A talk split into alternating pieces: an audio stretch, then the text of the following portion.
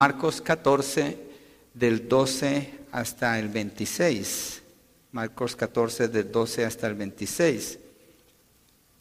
Vamos a leer el texto primero y de allí empezamos, continuamos entonces parte por parte.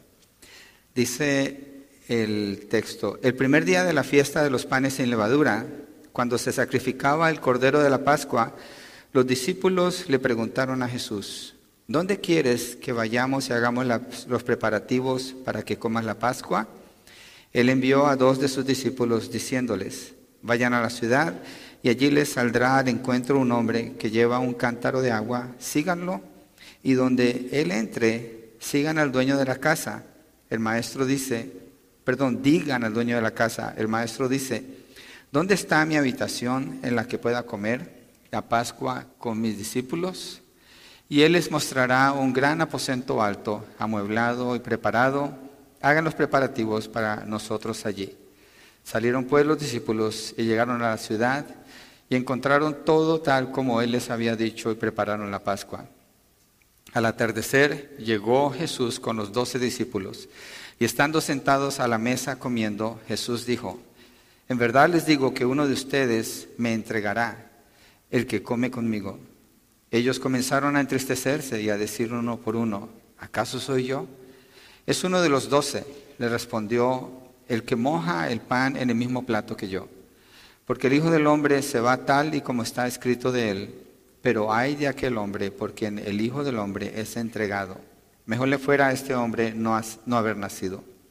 Mientras comían, tomó pan y habiéndolo bendecido, lo partió, se los dio a ellos y dijo, tomen, esto es mi cuerpo. Y tomando una copa, después de dar gracias, se la dio a ellos. Y todos bebieron de ella. Y les dijo, esto es mi sangre del nuevo pacto que es derramada por muchos. En verdad les digo que ya no beberé más del fruto de la vid hasta aquel día cuando lo beba nuevo en el reino de Dios. Después de cantar un himno, salieron para el monte de los olivos. Señor, te pedimos ayuda para comprender este texto, su significado, su importancia y el efecto que tiene sobre nuestras vidas, conocer más acerca de ti. Reconocemos, Señor, que nosotros no somos el centro en este mensaje, que no se trata de qué me dice Dios aquí, se trata de qué dice Dios, qué es lo que tú dices, para meditar en esto, para crecer en el entendimiento de quién eres tú, cómo eres tú, Señor. Padre, y de ahí eh, contemplar estas verdades y encontrar la manera como aplica a cada uno de nosotros en cada situación donde nos encontramos. Gracias Señor por el privilegio de permitirnos estar aquí hoy. En el nombre de Jesucristo. Amén y amén. Qué bueno que podamos continuar en este estudio. Ayer vimos la primera parte. Hoy continuamos mañana. Tenemos la parte donde el Señor es crucificado y el domingo celebramos la resurrección del Señor Jesucristo. Y en este punto eh, el Señor está con sus discípulos para celebrar la Pascua. Y lo que ha sucedido hasta este entonces es que el complot para matar al Señor Jesucristo ha llegado a la cúspide, a lo máximo, está en lo más alto. Ya Judas a este punto ha ofrecido entregar a Jesús en manos de los fariseos para que le den muerte. Así que la tensión sigue en aumento. Y el lugar donde Jesús va a celebrar la Pascua con sus discípulos viene a ser ese aposento alto, viene a ser como, como un oasis, como un lugar de reposo, en medio de la tormenta, algo donde Él puede estar en paz con sus discípulos, sin estar siendo perseguido o acosado por las multitudes. Entonces, Jesús hasta este punto ha predicado sobre el reino y le ha enseñado a sus discípulos acerca del reino y su inminente venida, la venida del reino después de que Él sea entregado y sea muerto. Y los discípulos en base a eso, sin entender lo que el Señor les está enseñando, han tomado una postura bastante egoísta y están disputando entre ellos quién va a ser el mayor en el reino del Señor Jesucristo. Ellos escucharon reino, pero no escucharon muerte, no escucharon sufrimiento, no escucharon dolor. Ellos escucharon reino. Entonces están discutiendo entre ellos, tienen aspiraciones de posición política y de poder Y Jesús de manera magistral, de nuevo, y con mucho amor y compasión hacia ellos, les enseña una lección de humildad. Dice el libro de Juan, no vamos a ir allí, pero en el capítulo 13, que después de esta discusión, el Señor tomó agua, tomó una toalla y se arrodilló para lavarle los pies a cada uno de ellos. Les enseñó a ser humildes y les dijo, el que quiera ser mayor entre ustedes, tiene que hacerse siervo de todos los demás. Así es como el Señor Jesucristo trata a sus discípulos. Esto es en general lo que está sucediendo allí. Y entramos entonces en el verso 12 de Marcos. El primer punto es la última Pascua. La última Pascua. Vamos a mirar cómo se sucedieron estos eventos, el significado que tiene y prestemos atención cómo Jesucristo maneja esta situación y cómo está el plan de Dios aquí. Verso 12 de Marcos 14. El primer día de la fiesta de los panes sin levadura, cuando se sacrificaba el cordero de la Pascua, los discípulos le preguntaron a Jesús, ¿dónde quieres que vayamos y hagamos los preparativos para que comas la Pascua? Ya están a punto de comer la Pascua. Esto no es unos días antes para hacer una preparación con tiempo. Esto está sucediendo justo antes de que suceda la Pascua. Es el día jueves cuando esto está sucediendo. Pero la Pascua en el día 14 de Nisan, es el viernes. Entonces aquí hay una, hay una discrepancia en los días. Y lo que sucede es que los galileos y los de Judea celebran la Pascua en dos días diferentes. Los galileos cuentan el día de la Pascua de sol a sol y los de Judea cuentan en la Pascua el día de las seis de la tarde a las seis de la tarde del día siguiente. Son diferentes, pero ambos caen dentro de la ley judía Ambos son autorizados y permitidos por la ley de los judíos, aparte de que ayudaba por el número de corderos que se sacrificaban en esa fecha, el que sucediera en dos días. Entonces, Jesucristo viene a celebrar la Pascua así con sus discípulos. Y esa información que acabo de compartir aparece en la Mishnah. La Mishnah es un documento que escribieron los judíos para interpretar la ley. Entonces ahí está esa información y también hay historiadores del siglo I y II que hablan de esto. Entonces, eh, los, los, de Judea celebran el viernes, esa es la parte sur de Israel.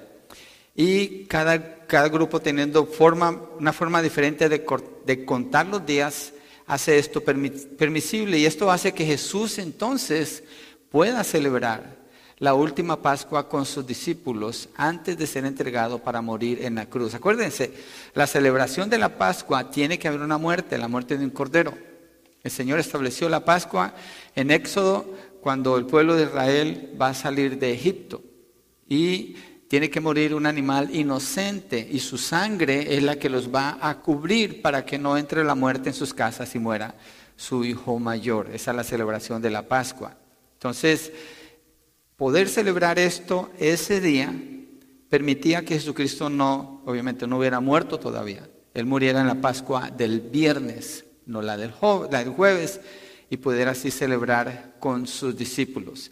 Y dice Lucas 22, 15 que Él les dijo, intensamente he deseado comer esta Pascua con ustedes antes de padecer. Y el Señor Jesucristo está hablando de esta Pascua. Ese día en particular, ese jueves en que Él puede sentarse a celebrar con sus discípulos. Obviamente es la última para Jesús, porque al día siguiente Él va a morir en la cruz. Pero también es la última Pascua oficial en la historia de Israel. Para el tiempo en que ellos van a celebrar esta Pascua, Israel ha estado celebrando la Pascua por 1500 años. Pascua, la palabra Pascua en inglés se entiende más fácil, es Passover, Passover o pasar por arriba de. Pascua es pasar por arriba de cuando el ángel de la muerte pasó por arriba de las casas de los judíos y no mató a sus hijos. 1500 años llevan celebrando esto desde que Dios lo instituyó por medio de Moisés. Y esta que Jesucristo está comiendo con ellos es la última Pascua oficial y verdadera para el pueblo de Israel. Es la última. Desde este evento en adelante Jesús hace obsoleta la Pascua y establece con sus discípulos un nuevo pacto, dejando como celebración ya no la Pascua, sino la cena del Señor, o como algunos lo llaman la Santa Cena. El viernes pasado estuve en una conferencia con judíos por Cristo. Son hermanos eh, judíos cristianos y estaban enseñando todo lo que usan para celebrar la fiesta de la Pascua. Y hay cinco copas que usan, hay tres tipos de panes que celebran, hay unas hierbas, hay unos líquidos que usan. Cada cosa tiene un significado único, pero para los judíos. Yo me quedé meditando en lo que aprendí allí, que lo habíamos visto hace años aquí también. Y dije, qué interesante el significado que tiene para ellos, pero no me interesa. o sea, no me interesa usarlo como enseñanza en el sentido de que Jesucristo hizo obsoleta esa celebración. Jesucristo estableció la cena del Señor o la Santa Cena como se conoce eso es lo que debe importarnos a nosotros. Eso es lo que nosotros celebramos. No celebramos la Pascua. Es la razón por la que decidí cambiar el programa de hoy y, decidí, no vamos a celebrar la cena del Señor el día de hoy, porque hoy estamos celebrando la Pascua, no la cena del Señor. Hoy es cuando Él la establece. Es el nuevo pacto que establece con sus discípulos, pero es hasta mañana después de que Él muere cuando tiene sentido celebrarlo. Entonces, esa es la razón por la que decidí hacer ese cambio, entendiendo lo que la palabra está diciendo. Entonces, en la última cena de Jesús con sus discípulos es un evento de suprema importancia. Aquí el Señor cambia completamente el rumbo de la nación cuando elimina completamente la necesidad de los sacrificios, la necesidad de las leyes y los rituales que llevaban a la celebración de la Pascua, incluyendo también el orden sacerdotal y el uso del templo. Todo eso, el Señor al celebrar esta cena está aboliéndolo prácticamente al establecer un nuevo pacto. Entonces, esta diferencia que hay entre jueves y viernes le permite al Señor tiempo a solas con sus discípulos y también le da la oportunidad para instruirlos. Si usted lee, si ha leído los textos que le di para leer, si tomó el tiempo para estudiarlos. Juan capítulo 13, 14, 15 y 16. Es un, es, un, es un buen tramo que hay de la escritura donde Jesús está a solas con sus discípulos. Estas cenas duraban más de cinco horas, de cuatro o cinco horas. Lo que yo escuché el viernes, el hermano judío que estaba compartiendo, dijo, cuando hacemos esta cena de la Pascua, nosotros duramos de cuatro a cinco horas en la comida porque es una copa, después otra copa, después viene un pan, viene, viene, el cordero, después viene otra cosa y terminan al final con la copa de Elías, cuando ellos abren la puerta a ver si ha llegado Elías. Y dicen, no llegó, tal vez el año entrante. Todavía lo celebran, pero Elías ya vino. Jesucristo dijo que ya vino. Entonces, por su cultura judía ellos lo necesitan celebrar así, pero nosotros solamente que no. Pero es un proceso largo la cena la cena que el Señor está celebrando con, sus discípulos, los está instruyendo y en el capítulo 17 de Juan es donde hace la oración sacerdotal por ellos. Y en el capítulo anterior está prometiéndoles el Espíritu Santo, en el capítulo 17 está orando y dice, Padre, te pido por ellos, pero no solamente por ellos, pero por los que van de creer por el testimonio de ellos es usted y soy yo. El Señor está orando allí por nosotros, que hemos creído por el testimonio que ha sido pasado de siglos a siglos. Entonces, el primer día de la fiesta de los panes sin levadura, cuando se sacrificaba el cordero de la Pascua, hasta entonces, ¿cuántos corderos ha sacrificado Israel? Millones, millones de corderos. Llevan 1500 años haciendo esta celebración y ningún cordero de esos ha limpiado sus pecados. Solamente han quedado cubiertos. Dios los ha pasado por alto en cierto sentido por causa de cumplir con la ley que el Señor les dio, pero no está el perdón completo. El cordero que ellos sacrificaban en la Pascua era una sombra, apuntaba al cordero de Dios y ese era el propósito de hacer estas, eh, eh, de hacer estas celebraciones. El Cordero de Dios, que es el único que puede quitar el Cordero, que puede quitar el pecado del mundo. Entonces ellos sacrificaban sus corderos, pero Jesús no iba a ser sacrificado por los judíos, no iba a ser sacrificado por los romanos. Él no iba a morir a manos de ellos. Ellos iban a ser instrumentos en las manos de Dios para que Cristo muriera a las manos de quién? A las manos de Dios. Dios está ejecutando a su Hijo para que Él muera allí en la cruz, ejecutando justicia sobre Él para que Él muera allí en la, cruz. En 1 Corintios 5, verso 7, vamos allí, 1 Corintios 5, verso 7. Pablo menciona al Cordero de nuestra Pascua o a Cristo nuestra Pascua. Primera de Corintios 5, verso 7.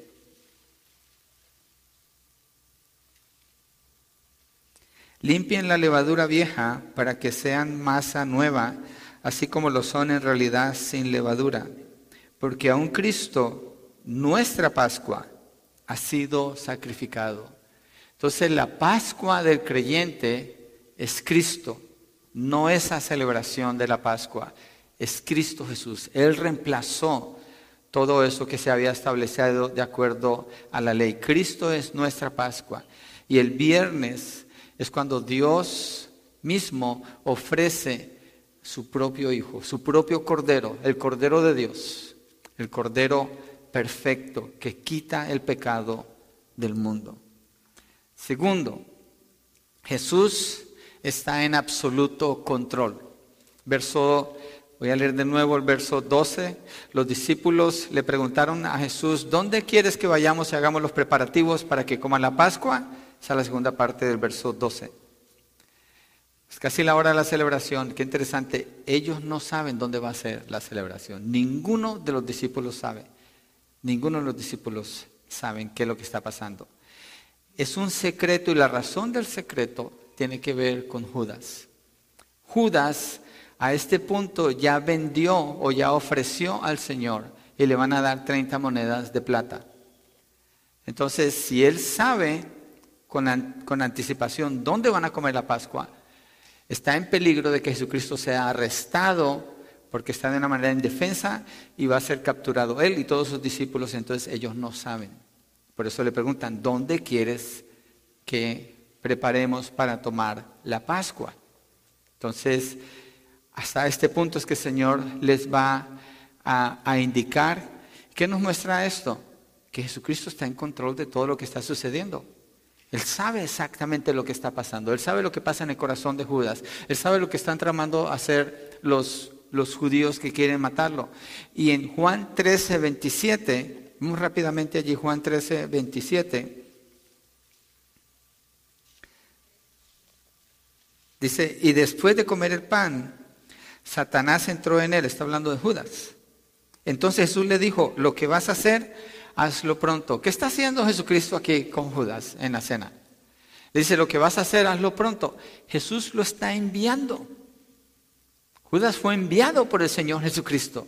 ¿Para qué? Para que lo traicione, para que ejecute la traición. Los discípulos no saben dónde van a comer. El Señor no les ha dicho todavía. Después Él va a decir cómo encontrar ese lugar, pero lo que me adelanté aquí para mostrar que aún la traición del Señor Jesucristo está bajo su control, absolutamente bajo su control. Y el Señor le dice a los discípulos dónde encontrar el lugar en el verso 13 de Marcos, capítulo 14. Tenemos que ir a uno y otro evangelio para completar la historia, las partes de la historia.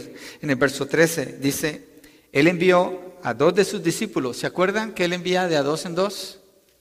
¿Se acuerda quiénes fueron enviados en, par para buscar el domingo? El, lunes de Ramos, perdón, no el domingo de Ramos. dos discípulos a buscar un burrito. Y el domingo decía yo, si digo burrito van a pensar en comida. ¿Qué hago con esta palabra? Eh, tengo que relajarme mejor y decirlo como dice allí. Entonces aquí el Señor Jesucristo manda dos de sus discípulos, así como el domingo o el lunes había mandado dos de sus discípulos diciéndoles, vayan a la ciudad, ¿a cuál ciudad? Jerusalén. Y allí les saldrá al encuentro un hombre que lleva un cántaro de agua. Síganlo. ¿Cuál es la posibilidad de que esto suceda? Acuérdense, vayan allí a la Ciudad de México y cuando estén en el downtown, alguien que lleva un cántaro de agua va a pasar cerca de ustedes. Síganlo. El Señor dice, cuando vean a este hombre, síganlo. Y en la casa donde él entre, allí es donde vamos a comer. Y donde él entre, digan al dueño de la casa, el maestro dice, ¿dónde está mi habitación en la que pueda comer la Pascua con mis discípulos? Esto es imposible. Esto es imposible. Jesucristo muestra su deidad y el control absoluto que tiene de cada evento que está sucediendo. Verso 15 le mostrará un gran aposento alto, amueblado y preparado. Hagan los preparativos para nosotros allí. El 16 dice, salieron pues los discípulos y llegaron a la ciudad y encontraron todo tal como Él les había dicho y prepararon la Pascua. Piensen esto. Estamos mirando una narrativa histórica de lo que sucedió en ese lugar por uno que fue discípulo de uno de los testigos oculares. Marcos no es un discípulo del Señor, Marcos no era un apóstol, Marcos era un discípulo de Pedro.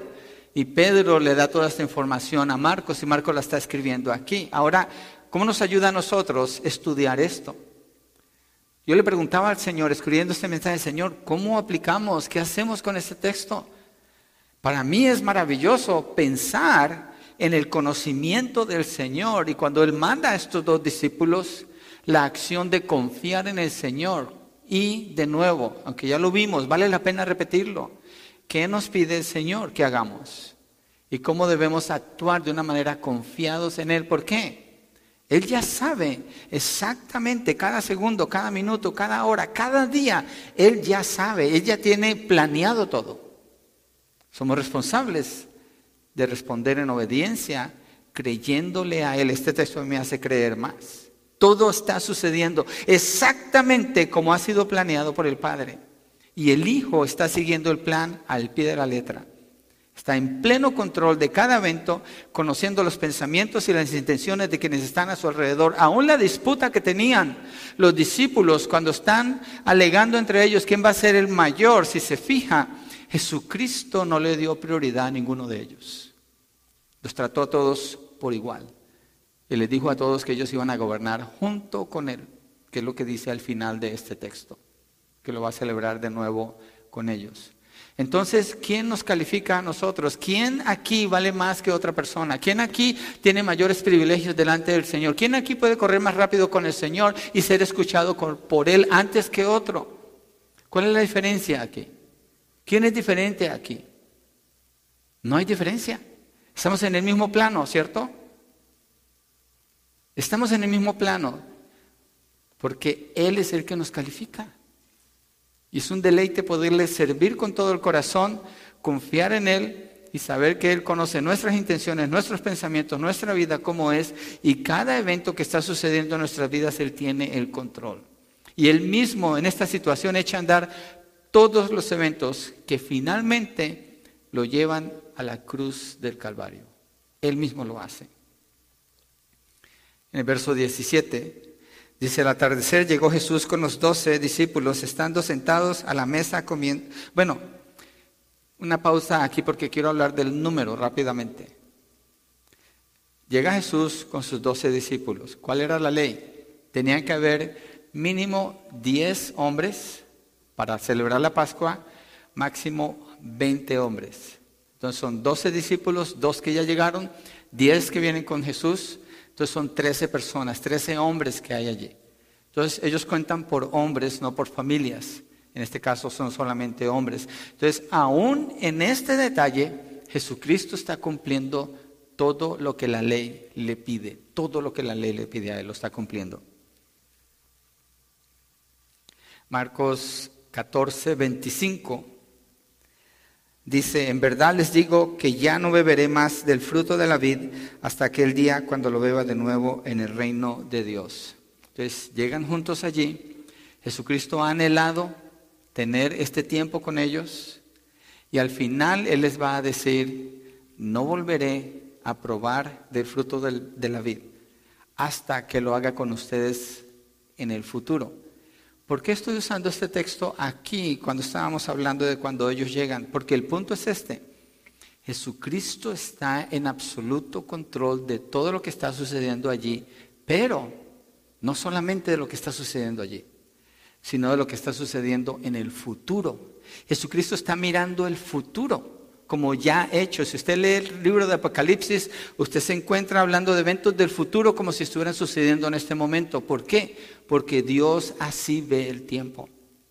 Dios no está limitado por el tiempo, Jesucristo lo está demostrando aquí en una y otra manera. Dice que lo va a hacer de nuevo hasta que Él venga. ¿Cuándo es cuando Él viene? Cuando establezca el reinado milenial aquí en la tierra y le está afirmando a sus discípulos entonces celebrará la Pascua. ¿Qué pasa en el milenio con la Pascua? Siendo que ya se sacrificó el Cordero de Dios. Ezequiel habla del templo y habla de las celebraciones que van a haber durante el milenio, que son recordatorias de lo que Jesucristo hizo allí, y el que va a estar presidiendo esas celebraciones es Cristo mismo. Es Cristo mismo. En este punto, Él es ese Cordero en el futuro Él es ese rey recordando cuando Él fue el cordero para permitir que todos puedan tener esa celebración. Pero Él es el que está en absoluto control de todos los eventos pasados, presentes y futuros. Y todo lo que Él ha anunciado hasta este punto es exactamente así como se está cumpliendo. Tercero, Jesús denuncia al traidor, Marcos 18, 14, 18. Y estando sentados a la mesa comiendo, Jesús dijo, en verdad les digo que uno de ustedes me entregará el que come conmigo. Entonces están sentados comiendo. Este anuncio es muy doloroso para todos ellos, porque no se espera que en una cena esto pueda suceder, porque es el momento de vulnerabilidad, es el momento de confianza entre ellos, es el momento de cercanía. Ellos comían de una manera seleccionada quienes se iban a reunir en esas, en esas comidas. Y Jesús dijo, en verdad les digo que uno de ustedes me entregará el que come conmigo. Entonces Cristo anuncia que será traicionado. ¿De qué está hablando? Del futuro otra vez. Está hablando de las decisiones que una persona va a tomar, de los pensamientos que esa persona tiene. Verso 19 dice, ellos comenzaron a entristecerse y a decir uno por uno, ¿acaso soy yo? Qué interesante la pregunta de los discípulos aquí. ¿Acaso soy yo? Mire la postura que ellos tienen a este punto después de que Jesús les ha lavado los pies, de que los ha amado, de que ha mostrado paciencia con ellos, todo lo que ha hecho con ellos. Hay un corazón suave aquí en los discípulos cuando dicen, ¿seré yo? ¿Seré yo, maestro? Porque hubieran podido mirarse con sospecha unos a otros y decir, seguramente que es este, seguramente que va a ser este, pero ninguno hace eso. La pregunta es, ¿seré yo, Señor? Están tristes, profundamente tristes. Juan 13, 22, mire allí Juan 13, 22, lo que dice el apóstol Juan. Dice que cuando el Señor anuncia esto, los discípulos se miraban unos a otros y estaban perplejos sin saber de quién hablaba. Están perplejos. La, la palabra que está usando allí para describirlos a ellos es como que están completamente, voy a decirlo en mexicano, completamente sacados de onda. No entienden qué es lo que está sucediendo. ¿Cómo es posible? ¿Cómo es posible que pudiera haber alguno entre nosotros? Están impresionados. La razón es porque Judas ha sido el hipócrita perfecto. Cuando Jesús oraba, Judas estaba orando. Cuando Jesús cantaba, Judas estaba cantando. Cuando Jesús estaba comiendo, Judas estaba comiendo. Había engañado a todos. Pero estaba dentro del plan de Dios. Y Jesús continúa la denuncia. Este hombre estuvo tres años bajo la enseñanza del Señor Jesucristo. Conoció de la compasión de Jesús, del amor de Jesús, del poder sanador, de la resurrección de los muertos, de las enfermedades erradicadas, de la gracia extendida por Él. De primera mano fue testigo de toda la evidencia que se necesitaba para creer que Jesucristo era el Mesías, el Hijo de Dios. Pero aún así, decidió cerrar su corazón, buscar sus propios propósitos, lograr su propia satisfacción y negar al Hijo de Dios, al extremo de venderlo por 30 piezas de plata. Sorprendente lo que está sucediendo aquí. Pero Jesucristo está en perfecto control de la situación, la manera como está hablando, la manera como le está dirigiendo todo aquí. Nos enseña una y otra vez a confiar en Él, a confiar en el Señor Jesucristo. Y la razón por la que Él está denunciando a Judas es porque está anunciando el plan de Dios. Jesucristo no está cobrando venganza. Jesucristo no está tratando de humillar a Judas. Jesucristo está mostrando que era necesario así porque ese es el plan de Dios. Verso 20 dice, es uno de los doce. Le respondió cuando le preguntan quién es. Es uno de los doce, el que moja el pan en el mismo plato que yo. Juan dice, el libro de Juan, que el discípulo amado Pedro le dice al discípulo amado, el que recostaba su, cabeza en el pecho del Señor Jesucristo, dice, pregúntale quién es. El discípulo amado le pregunta y Jesucristo le dice, el que moja su pan en mi plato, ese es. Y Judas hace eso en ese momento. Aún así, ellos no podían creerlo. ¿Por qué no lo podían creer? ¿Por qué lo iban a traicionar a él? No tiene sentido. No tiene sentido. Pero dice la palabra que después de que Judas hizo eso, el diablo entró en su corazón. Y el Señor Jesucristo usa el Salmo 41, verso 9. Mire, vamos allí. Salmo 41, verso 9. Hace referencia a este texto. ¿Por qué es importante que leamos Salmo 41, verso 9? Porque Jesucristo al denunciar a Judas está mostrando el plan de Dios todo está sucediendo exactamente como ha sido escrito en las profecías. Salmo 41, verso 9 dice, aún mi íntimo amigo en quien yo confiaba, el que de mi pan comía, contra mí ha levantado su talón. En este momento se está cumpliendo esa profecía con el Señor Jesucristo. En ese momento lo que indica es que todo es de acuerdo con la escritura. Cuando el Señor Jesucristo anunció su muerte, ¿qué le dijo a los discípulos? Conforme está escrito, de acuerdo a las escrituras, es necesario que el Hijo del Hombre sea entregado, es necesario que el Hijo del Hombre sufra, es necesario que el Hijo del Hombre muera a manos de hombres impíos. Todo es de acuerdo con la escritura. Jesús entonces no es una víctima en ningún sentido, en ningún sentido. Él no está siendo llevado por los eventos. Él mismo echa a andar cada evento. Desacta, él desata el efecto dominó. Con cada una de sus palabras, con cada una de sus acciones, eso es lo que está haciendo. No se puede ir contra el plan de Dios. Porque Dios siempre tiene un plan, siempre va a lograr su propósito. Judas trató y simplemente fue usado por el Señor.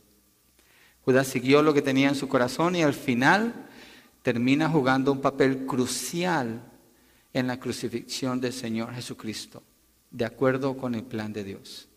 Los discípulos no entendían, aunque Jesús hizo la denuncia, no pudieron ver lo que pasaba hasta después de que Jesús fue crucificado y resucitó, como dice el libro de los Hechos. Y aunque Judas cumple el plan de Dios, igual es tenido como responsable de sus propias acciones, de lo cual Jesús dice en el verso 21. Esto nos habla a todos, a todos. A todos nos tiene que hablar este texto. Porque nos hace responsable de nuestras acciones. Cuando sabemos lo que el Señor quiere, cuando conocemos las escrituras y nos negamos a obedecer o le esperamos al tiempo o ponemos condiciones.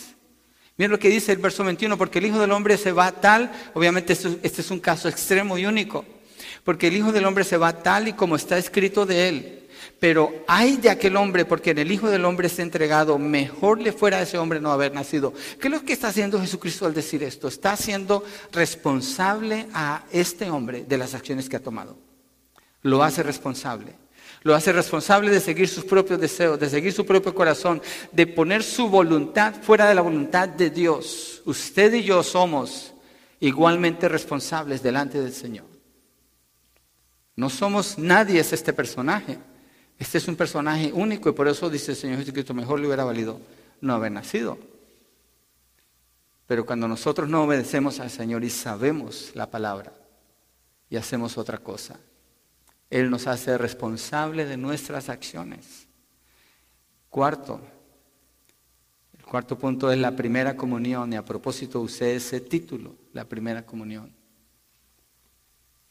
Verso 22 al 24, 22 dice, mientras comían tomó pan y habiéndolo bendecido lo partió, se lo dio a ellos y dijo, tomen, esto es mi cuerpo.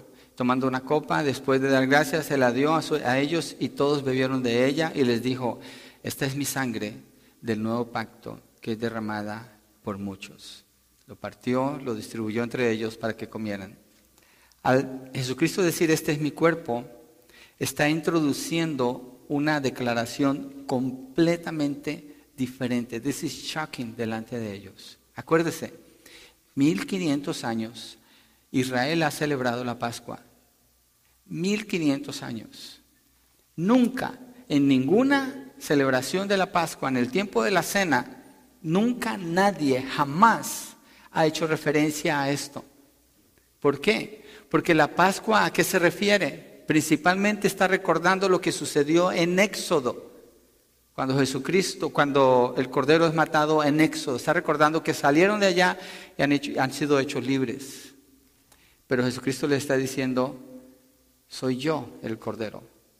Soy yo el que los hice libres allá, soy yo el que los hago libres ahora. Y está introduciendo una declaración completamente nueva. Hasta este punto era un recordatorio de un sacrificio pasado. El pan y la copa entonces ya no significan lo que hasta ahora habían celebrado por 1500 años.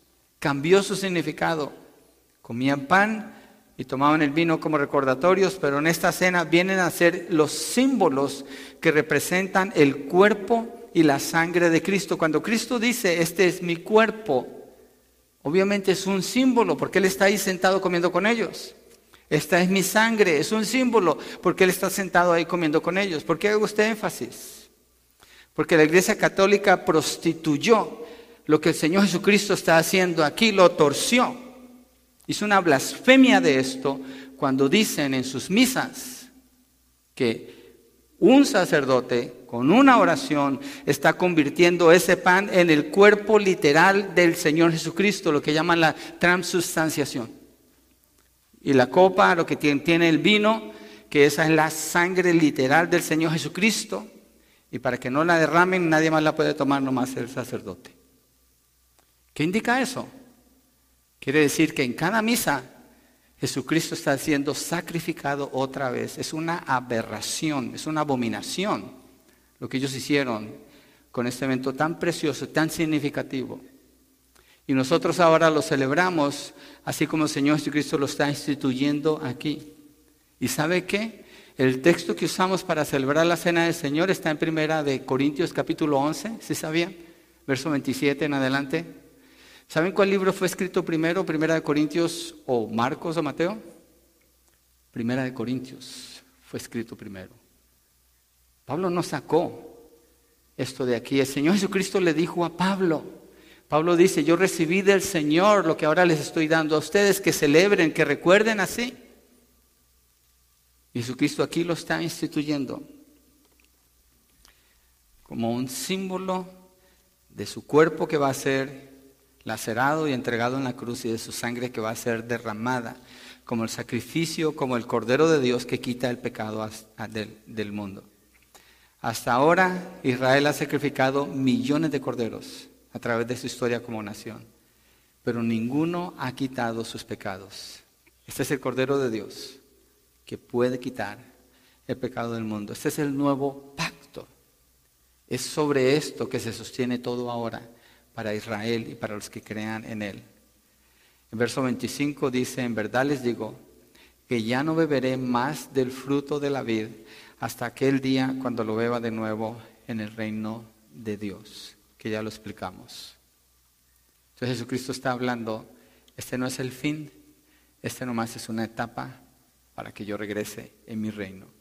Y el verso 26 dice, después de cantar un himno salieron para el monte de los olivos. Y ese es el cierre de la cena de la Pascua. Así cantaban al terminar. El Salmo 136 se cree que fue el salmo que ellos cantaron juntos allí. Todo el mensaje contiene la misericordia, el amor, la bondad, y la compasión de Dios. Y Jesucristo, conociendo todo lo que viene, Él está echando a andar cada evento, cada evento lo está echando a andar y está estableciendo este nuevo pacto en Él. Él es el nuevo pacto que está aboliendo todos los otros pactos, está estableciendo una nueva manera de acercarse a Dios, o más bien la única manera posible de venir a Él. Vamos a leer el Salmo 136 y cerramos así. ¿Qué les parece? Pero necesito que ustedes me ayuden con la segunda parte de cada versículo en el Salmo 136. Está fácil. Pongámonos de pie y lo leemos. Entonces eso fue lo que pasó el jueves en la noche. Esa es la narración en general de lo que sucedió el jueves en la noche. Yo voy a leer la primera parte y ustedes leen la segunda o la dicen porque es la misma. ¿Está bien? Acuérdese, Jesucristo está con los discípulos cantando este salmo. Acordémonos de eso. Den gracias al Señor porque Él es bueno. Den gracias al Dios de dioses Den gracias al Señor de señores, al único que hace grandes maravillas, al que con sabiduría hizo los cielos, al que extendió la tierra sobre las aguas, al que hizo las grandes lumbreras, el sol para que reine de día la luna y las estrellas para que reinen de noche. El que hirió a Egipto en sus primogénitos y sacó a Israel de medio de ellos con mano fuerte y brazo extendido. El que dividió en dos el mar rojo e hizo pasar a Israel por medio de él. Pero a Faraón y a su ejército destruyó en el mar rojo. Al que condujo a su pueblo por el desierto. Al que hirió a grandes reyes y mató a reyes poderosos.